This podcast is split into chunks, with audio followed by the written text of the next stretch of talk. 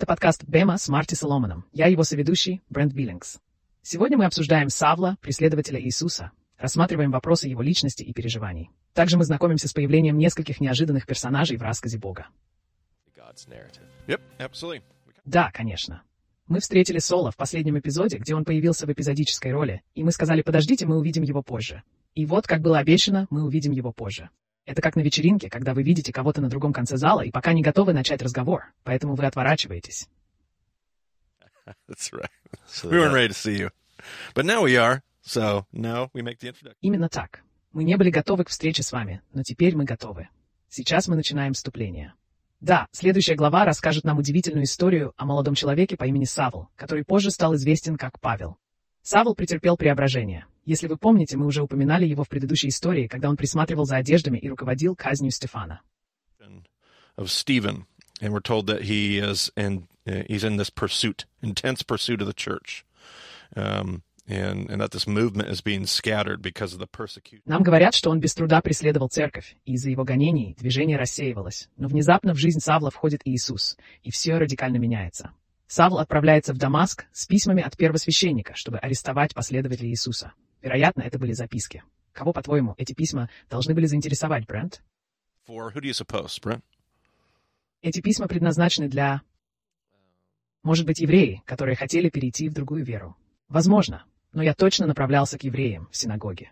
Очевидно, что это предназначено для еврейской аудитории. Десять синагог. Похоже, что эти ранние церкви были еще в значительной степени иудейскими и являлись частью мира иудаизма. Это видно прямо из нашего текста. Когда он приближается к Дамаску, яркий свет повергает его на землю. Он слышит голос Иисуса, который спрашивает Савла, почему тот пытается его преследовать. Когда Савл спросил, кто с ним говорит, Иисус ответил, что это он тот, кого Савл преследует. Брент, как насчет того, чтобы ты действительно прочитал эту историю? Скажи нам, что мы находимся в Деяниях 9 главы, и мы так и поступим. Деян 9. Между тем Савл продолжал извергать угрозы смерти в адрес учеников Господа. Он обратился к первосвященнику с просьбой выдать ему письма для синагог Дамаска, чтобы, если там будут найдены последователи пути, мужчины или женщины, он мог бы доставить их в плен в Иерусалим. Когда он приближался к Дамаску, вдруг его озарил свет с небес.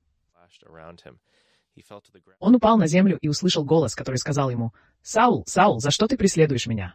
«Кто ты, Господь?» — спросил Саул. «Я Иисус, которого ты преследуешь», — ответил голос. «Теперь встань и иди в город. Там тебе скажут, что тебе предстоит делать». Люди, шедшие с Саулом, стояли в изумлении. Они слышали звук, но никого не видели. Саул поднялся с земли, но, открыв глаза, ничего не увидел.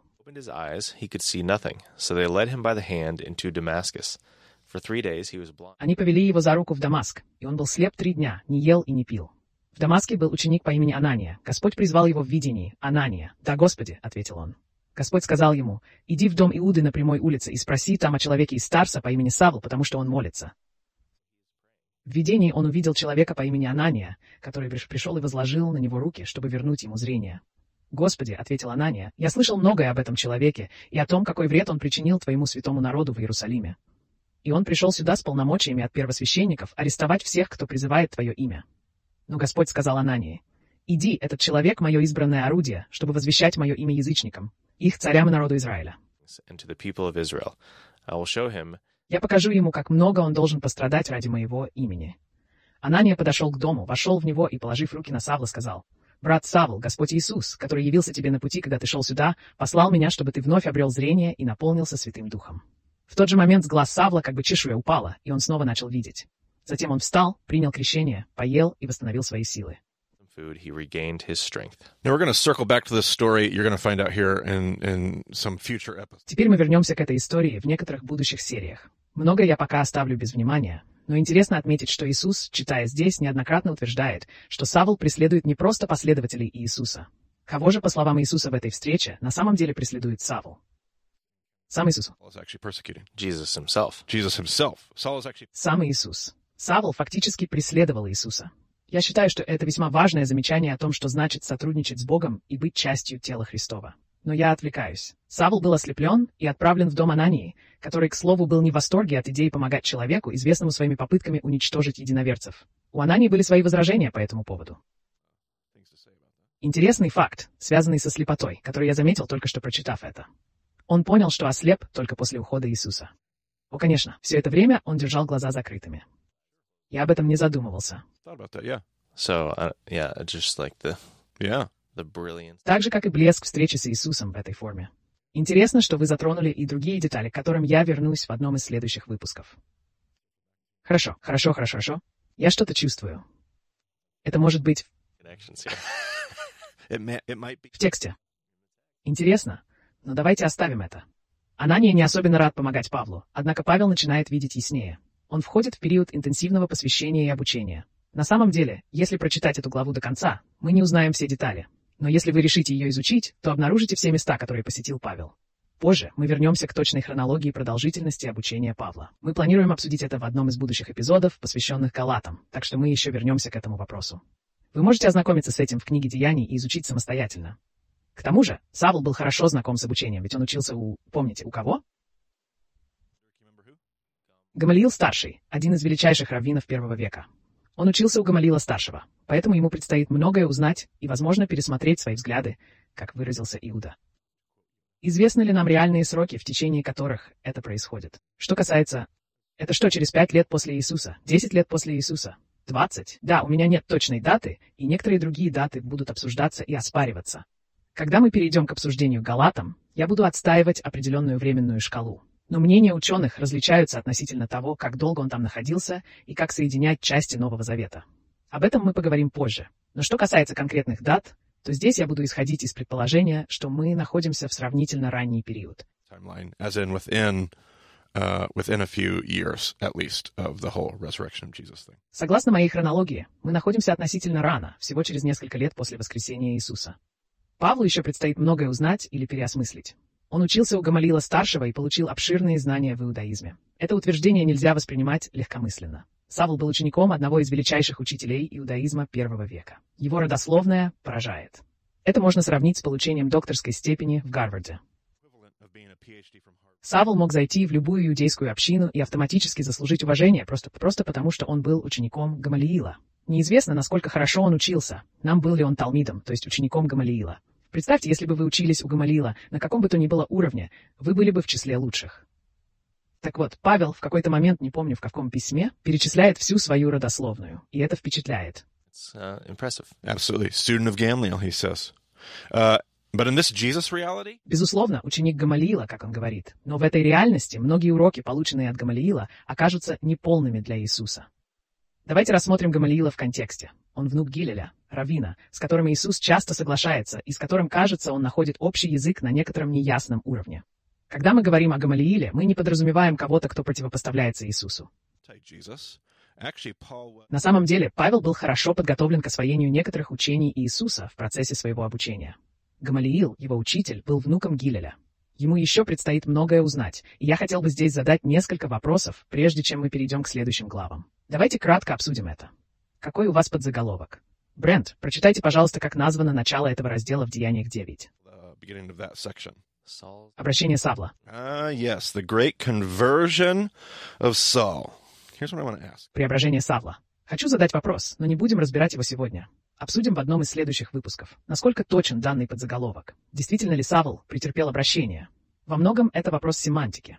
Можно долго спорить, углубляясь в детали слов. Что мы подразумеваем под обращением в техническом смысле? Если речь идет о смене религиозной принадлежности, то я бы предложил нашим слушателям переосмыслить этот вопрос. Um, this is why semantics matter because I believe Вот почему семантика так важна. Многие из нас, последователи Иисуса, склонны относиться к иудаизму одинаково. Мы думаем так. Бог действовал через иудаизм в Ветхом Завете. Потом послал Иисуса и изменил ход истории.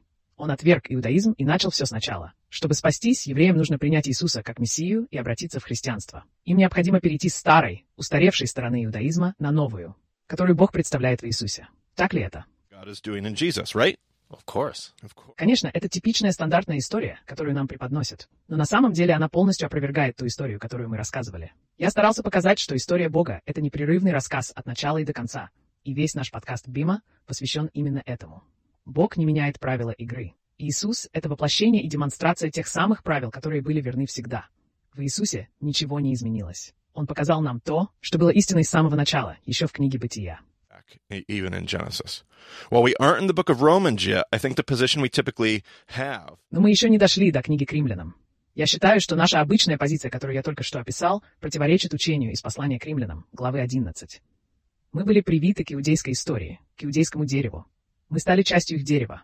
Бог не создал совершенно новое дерево и не приглашал всех присоединиться к нему. Бог обрезал и продолжил рост первоначального дерева, привив к нему язычников. into that. While I would admit that Saul was certainly misguided in his persecution of Christians, Хотя я признаю, что Савл, безусловно, ошибался, преследуя христиан, его намерения были продиктованы глубокой преданностью Богу, описанному в Библии. Он упоминал об этом в своих письмах. Тот самый Бог, которого Иисус стремился показать нам, и есть тот Бог, за которым, по убеждению Павла, он следовал неукоснительно. Позвольте мне снова задать вопрос. Было ли это истинное обращение или же покаяние? Следовал ли Савл верному пути, но просто сбился с него? Once he realized his error, did he switch teams or simply start following the same God, the same faith with a new understanding of what God was up to? And I'll say that. Когда он осознал свою ошибку, изменил ли он свою команду, или же продолжил следовать за тем же Богом и той же верой, но с новым пониманием его замыслов? Давайте рассмотрим это еще раз. Изменил ли он свою команду, или Савл Павел в конечном итоге продолжил верить в того же Бога, но с новым пониманием его намерений в мире? Было ли это преображение или покаяние, или что-то совершенно иное? Об этом мы поговорим подробнее в одном из будущих эпизодов. Также мы обсудим образование Савла. About Saul and his education. We'll talk more about his new Christian faith and how it fits into Judaism in all the episodes to come in session four. Мы обсудим подробности его новой христианской веры и ее сочетание с иудаизмом в последующих эпизодах четвертой сессии. Пока же я хочу задать вопрос, который и наши слушатели могли бы задать. Произошло ли обращение Павла в этой истории? Сменил ли он веру, или он все еще иудей, следующий Богу Израиля и поклоняющийся ему? Если это так, то является ли это обращением, покаянием или чем-то иным? На этом вопросе я предлагаю нам задуматься до следующего разговора. And I want to keep moving. So, На мой взгляд, следующая история, с которой мы столкнемся здесь, в главе Деяний. Где мы сейчас, Брент? Деяние 10. Назови мне следующую главу. Yeah. all right. In my in my opinion, this next story of the book of Acts is one of the most uh, misunderstood, misapplied, one of the most critical stories in the book of Acts. Хорошо. По-моему, одна из историй книги Деяний является одновременно самой непонятой, неправильно интерпретируемой и крайне важной. Чтобы понять контекст этой истории, полезно вспомнить о ее еврейском происхождении. Многие христиане, читающие Библию, воспринимают Ветхий Завет как еврейскую историю, а Новый Завет как в основном не еврейскую. Gentile story.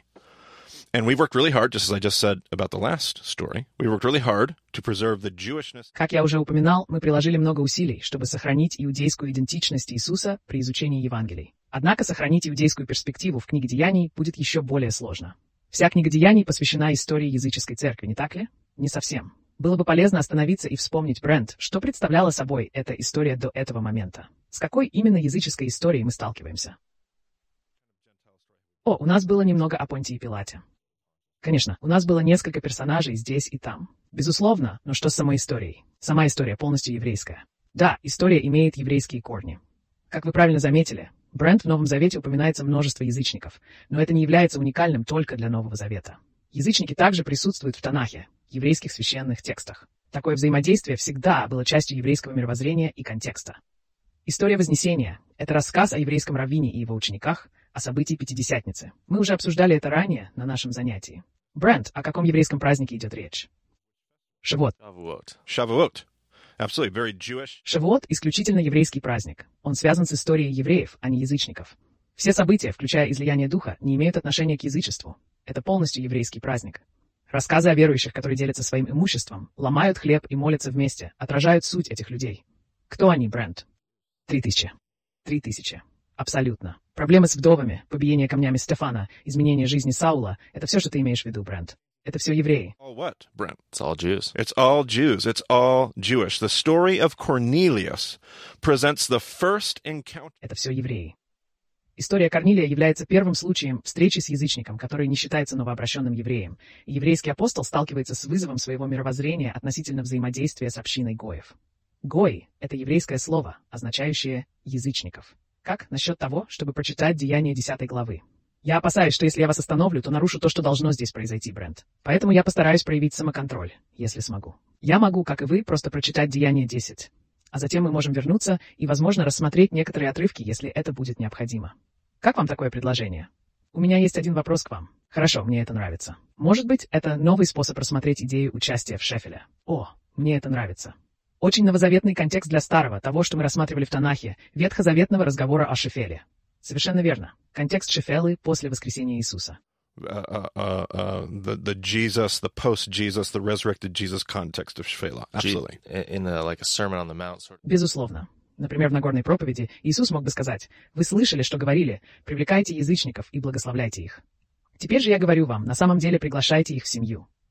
Конечно, мне это нравится. Отлично. Увидим, есть ли в этом что-то. Проверим, подтверждает ли деяние десятое мои мысли. Хорошо, посмотрим. Мне это нравится. В Кесарии жил человек по имени Корнилий, сотник из так называемого италийского полка. Он и вся его семья были благочестивы и богобоязненны. Он щедро помогал нуждающимся и регулярно молился Богу. Однажды, примерно в три часа дня, он увидел видение. Ясно представился ему ангел Божий, который подошел и сказал «Корнилий». Корнилий, напуганный, уставился на него и спросил «Что, Господи?» Ангел ответил «Твои молитвы и милостыня бедным восприняты как жертва памяти перед Богом. Теперь пошли людей в Иопию за человеком по имени Симон, которого зовут Петр. Он проживает у кожевника Симона, чей дом находится у моря». Когда ангел, который говорил с ним, ушел, Корнилий вызвал двух своих слуг и набожного воина, одного из своих спутников. Он все им рассказал и отправил их в Иопию.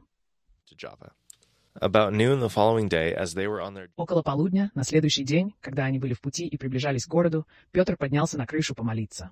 Он почувствовал голод и захотел поесть, и в то время, как еда готовилась, он впал в транс. Петр увидел, как небо открылось, и на землю опустилось нечто, напоминающее большую простыню на четырех углах. В ней были все виды четвероногих, присмыкающихся и птиц. Затем голос сказал ему, «Встань, Петр, убей и ешь». «Господи», — ответил Петр, Lord, Peter replied, I have never eaten anything impure or unclean. «Я никогда не ел ничего нечистого или запретного». Во второй раз голос обратился к нему, «Не считай нечистым то, что Бог очистил». Это повторилось трижды, и сразу после этого лист был возвращен на небо. Пока Петр размышлял о значении видения, посланники Корнилия нашли дом Симона и подошли к воротам. Они позвали и спросили, не живет ли здесь Симон, известный как Петр. Peter was staying there.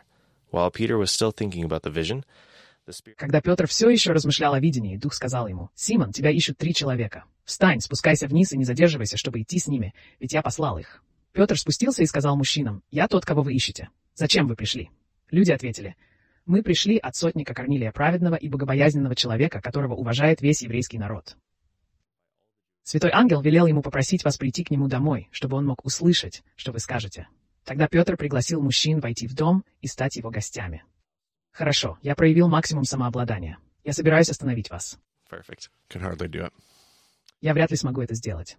Итак, история начинается с того, что человек по имени Корнилий живет в Кесарии, которая, кстати, является очень римским городом, а не еврейским. И это даже не греческий город. Кесария была построена Иродом Великим. И удивительно, в честь, угадайте кого? Брента? Цезария. Это тот, который на море. This is the one on the sea. This is one on the sea, Caesarea Maritime, right?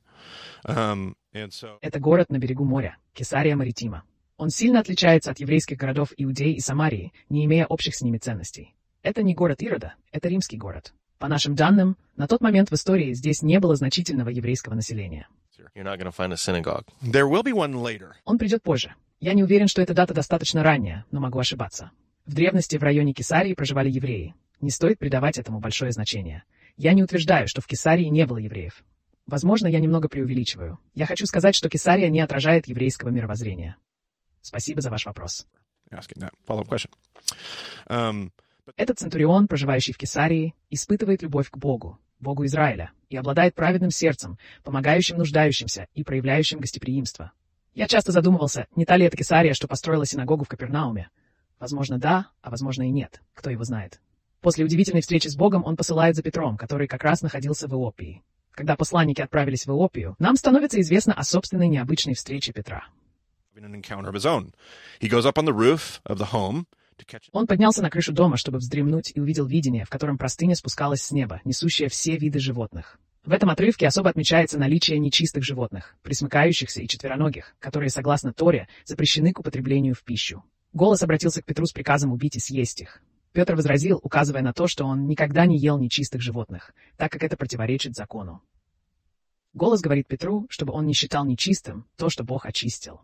Именно на этом этапе, по моему опыту, библейская интерпретация часто начинает вызывать затруднения у многих из нас. Я часто слышал, что именно в этом месте Бог объявляет всю пищу чистой, и что закон о кошерности больше не действует. Такое толкование полностью игнорирует контекст отрывка и является примером неправильной библейской экзегезы. Кроме того, в вашей рукописи и Библии есть скобки, в которых сказано «Таким образом Бог объявил все продукты чистыми». Если прочитать это по-английски, становится очевидным, что фраза вставлена. В английском это звучит неестественно, и это заметно даже без знания греческого языка. Вероятно, это позднее добавление к тексту рукописи, но я отхожу от темы. Не обязательно соглашаться со мной по этому вопросу. But it's certainly not good ex- exegesis of the details that are sitting in front of us. First, here's the first observation God has, has not Это не самая лучшая интерпретация деталей, которые мы видим перед собой. Во-первых, важно отметить, что Бог не объявил нечистых животных чистыми. Он ясно определил их как нечистых. Именно поэтому Петр так смущен видением. Видение повторяется три раза, и Петр каждый раз подчеркивает важность послушания. Мотивы Петра очевидны. Это не просто упрямец, застывший на шее, он такой. Ладно, я понял тебя. Потому что голос говорит, не считай нечистым то, что я объявил чистым. И Петр, по сути, отвечает, да, я понимаю, но ты называл эти вещи нечистыми. В этом не суть. Ты объявил это нечистым, поэтому я не буду это есть. Мы часто думаем, что видение пытается сказать Петру, что теперь эти вещи чисты, но это не так. no, that's not no. That's Peter's like, no, not at all. I will not eat these things because these things are unclean. The voice says not to call unclean what is. Петр говорит, нет, совсем нет. Я не буду есть это, потому что это нечисто. Голос говорит, что не следует называть нечистым то, что чисто. Логика Петра говорит, это вполне хорошо, но эта ящерица нечиста, и я не буду ее есть. Второй момент. Нельзя забывать о контексте видения. Бог готовит Петра к потрясающей встрече с Корнилием, которая скоро взорвет его мир.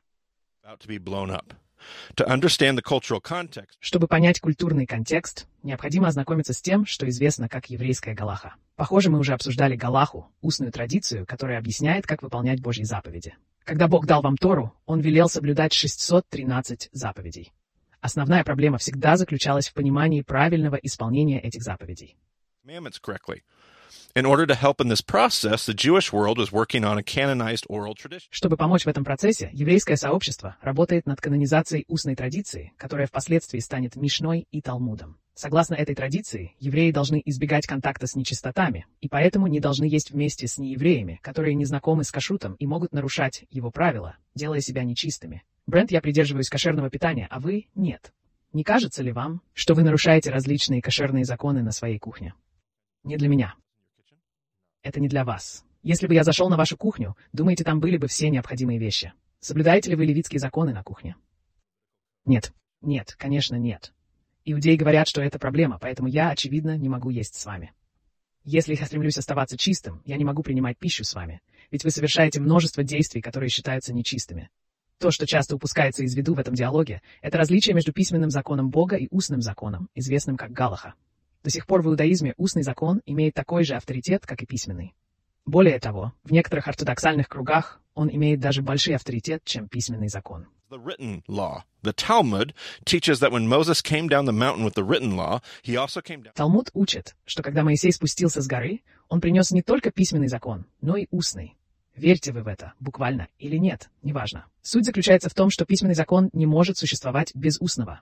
Невозможно иметь только письменный закон, поскольку устный закон неизбежен. Христианская традиция тоже не исключение. У каждого из нас есть устные законы, неписанные трактовки и так далее. I think this observation is true on principle, but often poorly applied.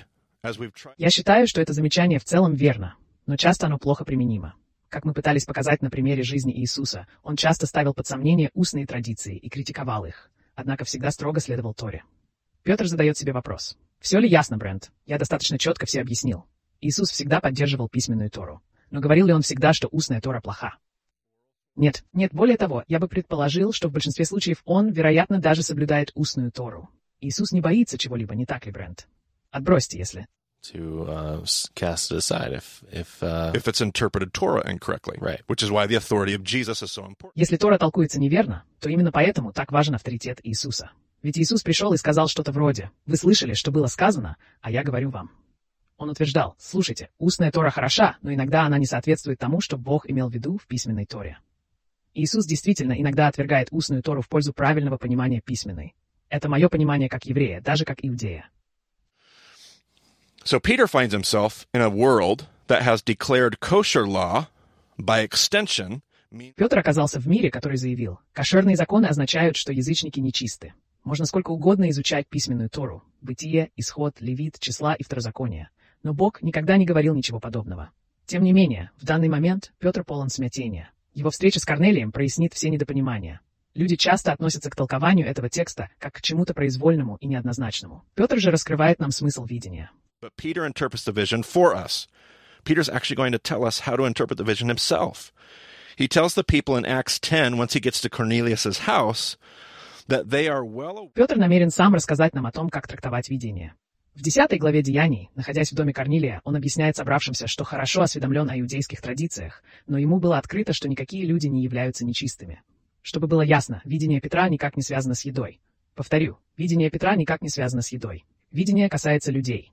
Вопрос о еде для Петра ясен, как день и ночь. Так что же он сделал, Брент? Он трижды отказывался есть это. Трижды он отказывался от еды, потому что для него этот вопрос был ясен. Здесь не было места спорам. Черное и белое. Некоторая пища чиста, другая нечиста. Бог говорит Петру, что люди не нечисты, и он должен относиться к ним и взаимодействовать с ними как с чистыми. Продолжите читать Деяние 10, и я даже могу остановить вас, чтобы попросить подчеркнуть место, где Петр толкует видение для нас. Потому что это будут родительские высказывания в деяниях. Независимо от того, есть ли они в рукописи, Петр сделает толкование за нас. Это поможет мне как читателю, так что продолжайте. На следующий день Петр отправился в путь вместе с ними и некоторыми верующими из Иопии. На следующий день он прибыл в Кесарию. Корнилий ждал их и созвал своих родственников и близких друзей. Когда Петр вошел в дом, Корнилий встретил его и с благовением упал к его ногам. Петр помог ему встать, говоря, «Встань, я тоже просто человек». and myself. Okay, now Peter has just done something that only because of the visions would he be willing to Петр только что совершил поступок, на который он решился благодаря видениям. Он вошел в дом язычника, чего обычно старался избегать, чтобы не стать нечистым, например, при касании к прокаженному. Для Петра это новый опыт. Давайте посмотрим, что он скажет. Продолжим. Во время разговора с ним Петр вошел внутрь и обнаружил там большое скопление людей. Он сказал им, «Вы хорошо знаете, что по нашему закону иудею запрещено общаться с язычником или посещать его, но Бог...» О каком законе он говорит, Брент? Ну, я думаю, это будет негласный закон. Это был устный закон. Теперь это станет сложнее, потому что в греческом языке это слово произносится как «номос». Если оно используется без определенного артикля, в отличие от закона, мы не можем знать, имеется ли в виду Тора. Здесь определенный артикль отсутствует. Это противоречит нашему закону, нашей традиции, нашему маленькому «Л-закону». А в вашем новом переводе Нивии буква «Л» пишется заглавной. Это не так. Я думаю, что это правильное решение с их стороны. Это просто наша традиция, наше устное право. Хорошо, продолжайте. Но Бог показал мне, что я не должен называть никого нечистым или нечистотой. Бог показал мне, что я не должен считать кого-либо нечистым или обыденным. В греческом тексте есть выражение «любой человек», которое в вашем переводе ESV обычно переводится именно так. Я не должен называть людей чистыми или нечистыми. Позвольте мне выразиться точнее. Бог показал мне, что я не должен считать кого-либо обыденным или нечистым. В переводе ESV это будет звучать как «обычный» или «нечистый», предполагаю. Теперь вы заставили меня проверить. Да, в ESV сказано, Бог показал мне, что я не должен считать кого-либо обычным или нечистым. Or unclean. Okay, perfect. So the emphasis here is on Peter points out, listen, and and this is not about food. Peter's like, I know. Хорошо, отлично. Питер подчеркивает важность слушания. И речь идет не о еде. Петр говорит, я знаю, как относиться к еде. Я не буду есть вашу свинину. Большое спасибо. Бог показал мне, что на самом деле вы не нечисты, как люди. Еда может быть нечистой, но не вы. Вот что мне открыл Бог. Важны люди, а не еда. И не закон с большой буквы «Л». Речь идет о том, что наши мелкие законы мешают нам взаимодействовать с тем, что для Бога важнее всего с людьми. Продолжайте. Когда за мной послали, я пришел без возражений. Могу ли я спросить, почему ты послал за мной? Корнилий ответил. Три дня назад я был в своем доме и молился ровно в три часа дня. Там написано, что это было три дня назад. Три дня назад. Стих 10? Verse 10. Uh, verse 30. Ах да, простите, стих 30. Корнилий ответил, три дня назад — это безумие. Старая версия Невии говорит, что это было четыре дня назад. О да, в ESV говорится о четырех днях. Я думаю, что они, вероятно, провели там всю еврейскую математику и сказали, о, это три дня, как мы об этом думаем. Это действительно интересно. Ладно, извините. Я отвлекся. Три дня назад я был дома и молился в три часа дня. Внезапно передо мной появился человек в сияющих одеждах и сказал, «Корнилий, Бог услышал твою молитву и помянул твои милостыни бедным. Отправляйся в Иопию за Симоном, которого называют Петром. Он остановился в доме Симона Кожевника, находящегося у моря. Я сразу же послал за тобой, и ты правильно сделал, что пришел. Теперь мы все собрались здесь, в присутствии Божьем, чтобы выслушать все, что Господь повелел тебе сказать нам. Тогда Петр начал говорить. Теперь я понял, насколько это правда. Бог не проявляет благосклонности, но принимает от каждого народа того, кто боится его и поступает правильно. Вы знаете, какую весть Бог послал народу Израиля, возвещая о мире через Иисуса Христа, который есть Господь всех. Вы знаете, что произошло по всей Иудее, начиная с Галилеи после крещения, которое проповедовал Иоанн. Как Бог помазал Иисуса из Назарета святым духом и силой, и как он ходил, творя добро и исцеляя всех, кто был во власти дьявола, потому что Бог был с ним. Мы свидетели всего, что он совершил в иудейской земле.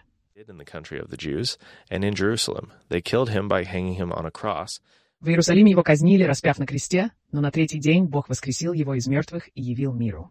Однако увидели его не все, а лишь избранные свидетели, которых Бог предварительно выбрал, мы, кто ел и пил с ним после его воскресения.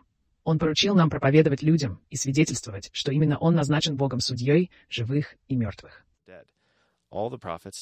Все пророки свидетельствуют о нем, что каждый верующий в него получает прощение грехов через его имя.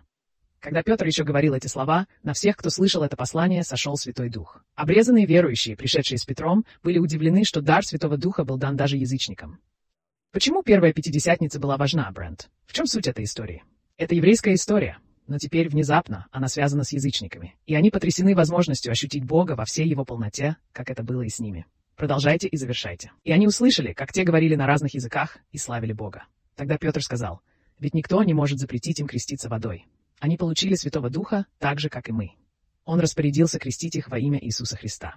После этого они попросили Петра задержаться с ними на несколько дней. И это очень важно. Теперь краткое отступление. У меня нет времени на подробные отступления в этом эпизоде, Брент, но я сделаю исключение, потому что это важно. Вы задали мне вопрос о Пятидесятнице еще до начала записи. О том, как Петр, выступая в Пятидесятницу, обвиняет тебя, словно ты убил Иисуса.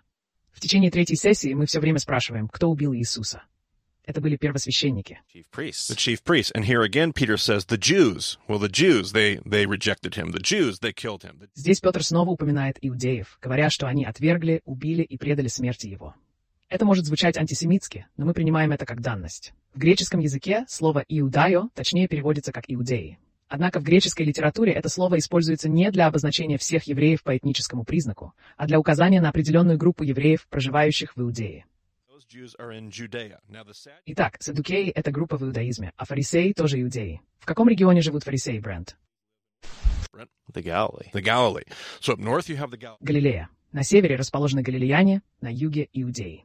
Мне кажется, что Петр имеет в виду, что именно иудеи предали Иисуса смерти. Это были иродиане и саддукеи, которые видели в Иисусе угрозу своему порядку. Мы никогда не обвиняли иродов, и я не намерен начинать это делать сейчас. По-моему, Петр употребляет слово «иудей» в особом смысле. Конечно, он не имеет в виду всех иудеев, ведь сам он был одним из них. Вся эта концепция относится к иудеям. Я считаю, что когда Петр обращается к толпе в день Пятидесятницы, когда он говорит об иудеях, а также когда Лука упоминает иудеев в книге Деяний, он использует этот термин очень точно для обозначения иудеев. Многие современные литературоведы обращают наше внимание на это. Они пытаются прояснить этот вопрос, так как мы часто делаем ошибочные предположения о значении этого слова. В конце книги «Еврейский аннотированный Новый Завет» есть статья, которую, как мне кажется, выпустило издательство «Оксфорд». Мы можем добавить на нее ссылку в примечаниях к передаче. Примерно половина статей в еврейском аннотированном Новом Завете мне кажутся замечательными, а вторая половина мне не по душе. Тем не менее, в конце этой Библии есть отличная статья о слове «иоудайо». Что касается учебной Библии НРСВ, то я не могу ее рекомендовать, так как это не мой предпочтительный перевод. В этом нет ничего плохого. В журнале есть несколько статей, которые мне нравятся, и это одна из них. Вот и все. Отличная небольшая заметка. Давайте посмотрим. Я продолжу работу и выйду отсюда менее чем через час. Uh, some astute readers, if you're following my line of argument here, might be saying, hey, wait a minute, Marty. Некоторые проницательные читатели могут подумать, эй, подожди, Марти, ты хочешь сказать, что я должен придерживаться кошерного питания? Я предлагаю вам отложить ответ на этот вопрос до четвертой сессии. Но сам вопрос отличный. Рад, что вы его задали, ведь он касается важной темы. Должен ли я? Если вы язычник и думаете, стоп, ты предлагаешь мне следовать Торе. Вот об этом и идет речь в вашем Новом Завете.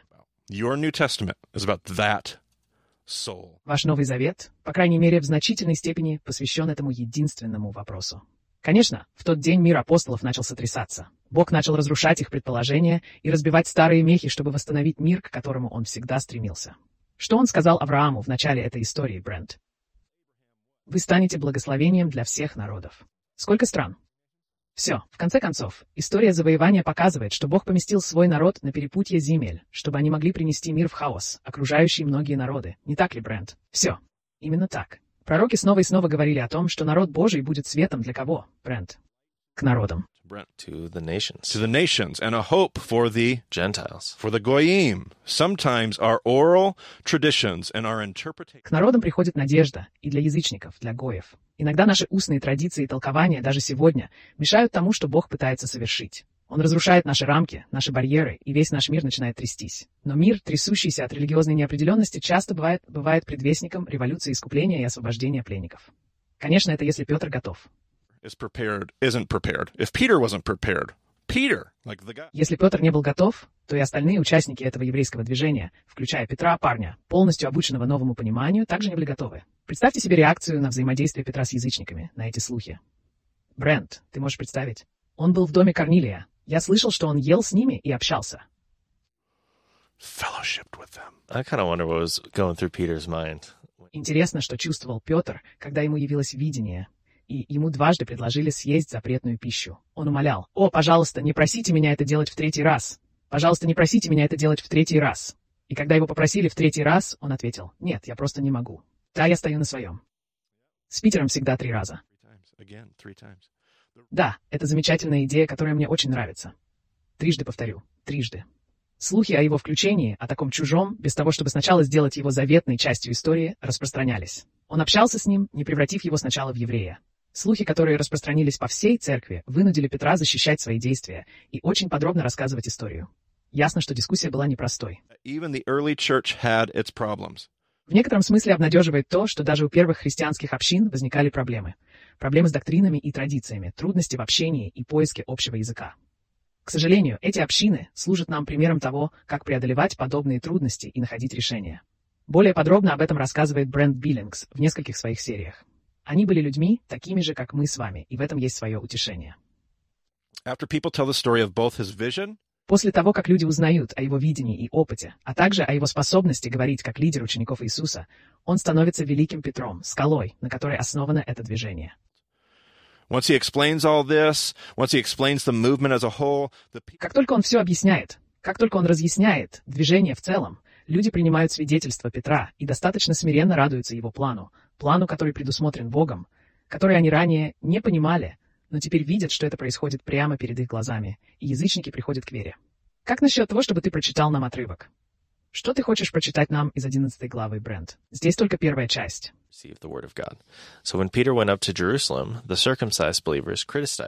Апостолы и верующие по всей Иудее узнали, что и язычники приняли Слово Божье. Когда Петр прибыл в Иерусалим, обрезанные верующие упрекнули его, говоря, «Ты входил в дома необрезанных и ел с ними».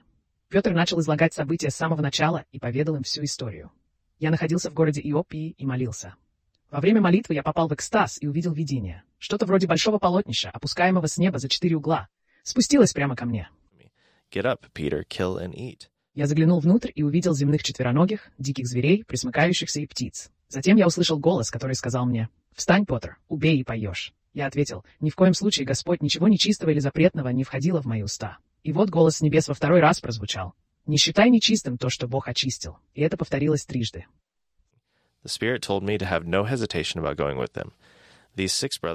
Затем все это вновь поднялось к небесам, и как раз в тот момент, когда трое мужчин, посланных ко мне из Кесарии, прибыли к дому, где я остановился. Дух велел мне идти с ними без колебаний. Вместе со мной пошли и эти шесть братьев, и мы вошли в дом того человека. Он рассказал нам, что увидел ангела, явившегося в его доме, который сказал, «Отправьте за Симоном, который называется Петром, в Иопию».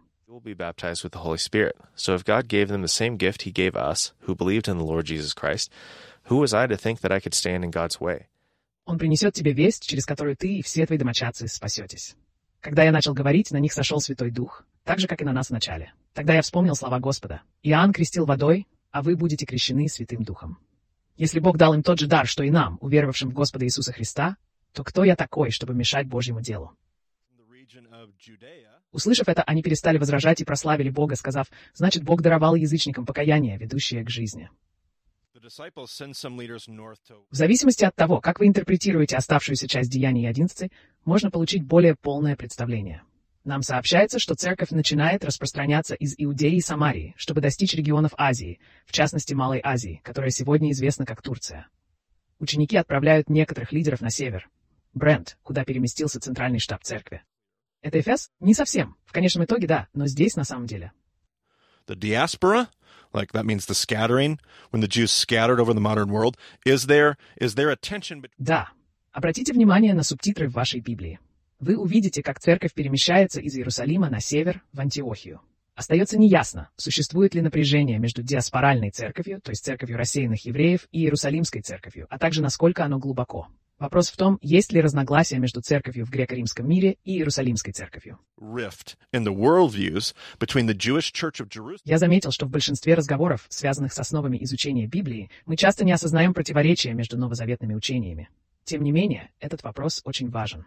Большинство ученых, изучающих Новый Завет, указывают на серьезное различие в мировоззрении между иудейской общиной Иерусалима и расширяющимися общинами Азии и Малой Азии, которые некоторые впоследствии стали называть общинами Павла, Иоанна и Павла. Некоторые либеральные ученые утверждают, что произошел серьезный раскол, который так и не был преодолен. По их мнению, иудейская община Иудеи под руководством Акова не смогла выжить и прекратила свое существование. Или, вернее, она слилась с тем, что мы называем историческим иудаизмом, потеряв свою уникальность, связанную с фигурой Иисуса. into a new day and the Christian faith that we all know so, so well. Церковь, которая останется языческой и в значительной мере римской, отвергнет иудаизм и закон, перейдя к новому дню и христианской вере, знакомой нам всем. Я не могу согласиться с этой либеральной теорией. По-моему, она не учитывает библейский текст. Она игнорирует то, что мы читаем в книге Деяний. Современные исследования ясно показывают, что церковь в Азии и Малой Азии была гораздо более иудейской, чем принято считать. Однако было бы столь же невежественно пытаться создать видимость отсутствия противоречий между церковью в Иерусалиме и церковью в Антиохии. В книге Деяний содержатся детали, которые мы рассмотрим в последующих эпизодах. Писание Нового Завета ясно демонстрирует, как проблемы, возникающие из-за язычников, усложняют иудейскую веру в Иисуса, и не все единодушны в вопросах решения этих проблем. Об этом говорится всего в нескольких главах Деяний. Чтобы понять этот контекст, нужно понять не только отдельный фрагмент Нового Завета или несколько глав из Деяний, но и всю новозаветную беседу в целом. Об этом мы поговорим подробнее позже.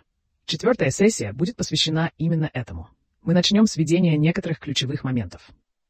Опыт Петра в общении с Корнилием сильно потрясает устои, и кажется, что спокойствие не вернется в ближайшее время. this point is that God is preparing a special prophet for this new frontier. Who is it, Brent? This is Paul. Петр не знает, что Бог готовит особого пророка для этого нового этапа, ученика Павла. Да, того самого парня, который только что отправился на учебу в Дамаск, звали Шауль. Петр пока не осведомлен об этом. Он также не знает, что, хотя люди осведомлены о судьбоносном опыте Савла, из книги Галатам станет известно, что Савл провел значительное время, разрабатывая свое понимание Евангелия. Бог готовит Саула и учит его принимать весть о новом царе. И что нового в этом, Брент? Новое королевство. Новое царство возникло в мире, сильно отличающемся от иудейского мира иудей. Когда церковь переехала в Антиохию, Варнава был послан туда на помощь. Он ободрял верующих и помогал закладывать основы, но вскоре отправился на поиск Шула, которого затем привел в штаб. Церковь отправляет Варнаву и Савла на первую миссию – проверить развитие движения, распространить Евангелие и помочь формировать крепкие общины верующих по всему региону. Они отправляются в Азию и прибывают на Кипр, однако их планы меняются. Но не будем отвлекаться. Об этом мы поговорим в следующем выпуске. А сегодня у нас продуктивная дискуссия, Брент. Краткое введение в этот языческий аспект истории. Today, Brent. Возможно, вам захочется прослушать этот эпизод несколько раз, так как он содержит много интересного. Я так взволнован предстоящим эпизодом, словно это одна из ключевых бесед для меня в рамках работы, которой я занимаюсь.